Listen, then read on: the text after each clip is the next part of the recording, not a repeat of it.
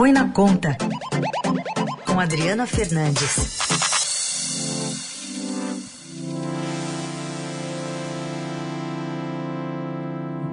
Oi, Adri, bom dia. Bom dia, Raíssa, bom dia, ouvintes. Boa e aí, segunda cê... a todos. Boa segunda para todos. Será que essa carta aí ainda pode gerar algum reflexo positivo na, no andamento da pauta econômica, especialmente no Senado? Olha, o Senado tem sido um foco de resistência às votações de projetos da agenda econômica do ministro Paulo Guedes, principalmente aqueles que passam na Câmara sem muita discussão. Por isso, a expectativa é com a reação do Senado para essas pautas depois né, das manifestações e, em seguida, a carta do presidente Jair Bolsonaro, em que é, fala em uma trégua, né, aponta uma trégua.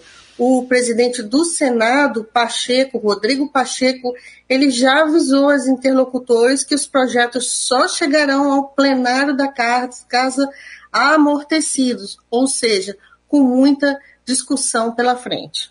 Uh, e os procedimentos são diferentes também, né, Adri, na Câmara e no Senado. Na Câmara parece que as coisas, o, o Arthur Lira faz as coisas andarem mais rapidamente.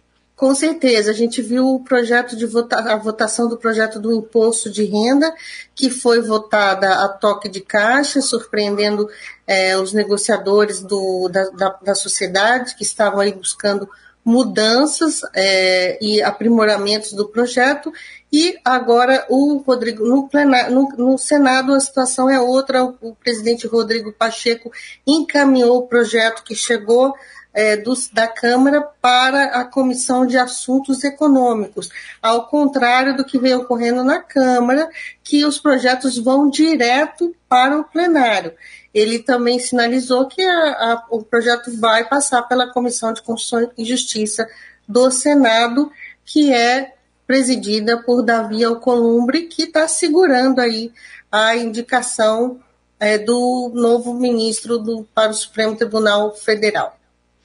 E uh, tem outras agendas também, como por exemplo uma solução para os precatórios, as dívidas judiciais. Isso especialmente está movimentando o ministro Paulo Guedes, né, Adri? Sim, esse, esse tema, Heisen, é fundamental para o governo, porque é, é, uma conta muito elevada, são 89 bilhões de reais. É, se tiver que pagar todo esse, esse gasto né, de precatórios, que são sentenças é, judiciais é, contra a União, que chegou para o governo e, e, e terá que ser paga em 2022, o, a, o orçamento vai ficar muito mais restrito e o presidente não vai poder fazer tudo o que ele está planejando para conseguir apoio aí para o lançamento da sua plataforma eleitoral de, de chegar competitivo, Heisen, na eleição de 2022 ele tem em foco principalmente o programa eh, de o, que vai substituir o Bolsa Família, mas também as emendas, garantir essas emendas parlamentares, emendas de relator que tem da, proporcionado governabilidade ao presidente.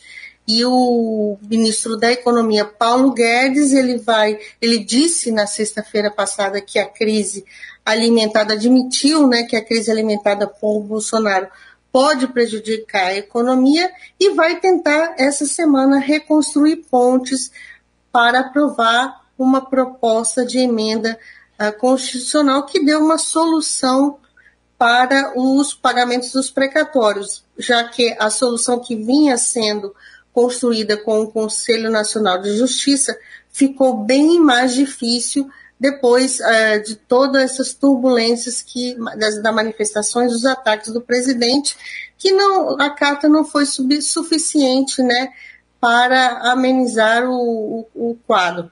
Ele, uma das possibilidades é incluir o texto da resolução que estava sendo construída com o CNJ dentro de uma nova PEC. É, o governo enviou uma PEC propondo parcelamento dos precatórios em 10 anos, mas a resistência é muito grande no Congresso Nacional. Bom, vamos acompanhar então a retomada dos trabalhos. Semana passada foi bem mais curta, né, por causa do, do feriado de 7 de setembro.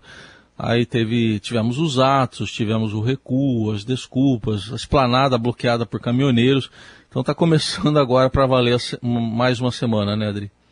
Exatamente, essa semana ela vai dar para ter uma noção de como que os, os congressistas, principalmente aqueles que estavam defendendo o impeachment, ah, depois das manifestações, vão se reposicionar, já que teve a carta, né, construída com o apoio do ex-presidente Michel Temer, e teve essas manifestações é, contra, é, contra Bolsonaro que não é, conseguiram é, ter um público é, grande, foi, um, foi uma, uma, uma, uma, uma, foram manifestações consideradas pelo, pelo governo como fracassadas, né? Uhum. Então, é, vai, o debate vai ficar muito forte nesse sentido de como que os congressistas vão, se esse ímpeto é, que a gente viu depois das manifestações vão, vai, vai se seguir no Congresso se eles vão acomodar e seguir com as votações dos projetos econômicos que ajudam o presidente. Jair Bolsonaro. Muito bem, tá aí. Adriana Fernandes, que fala de economia, segundas, quartas e sextas aqui no Eldorado. Obrigado, Adri. Boa semana, até quarta. Boa semana.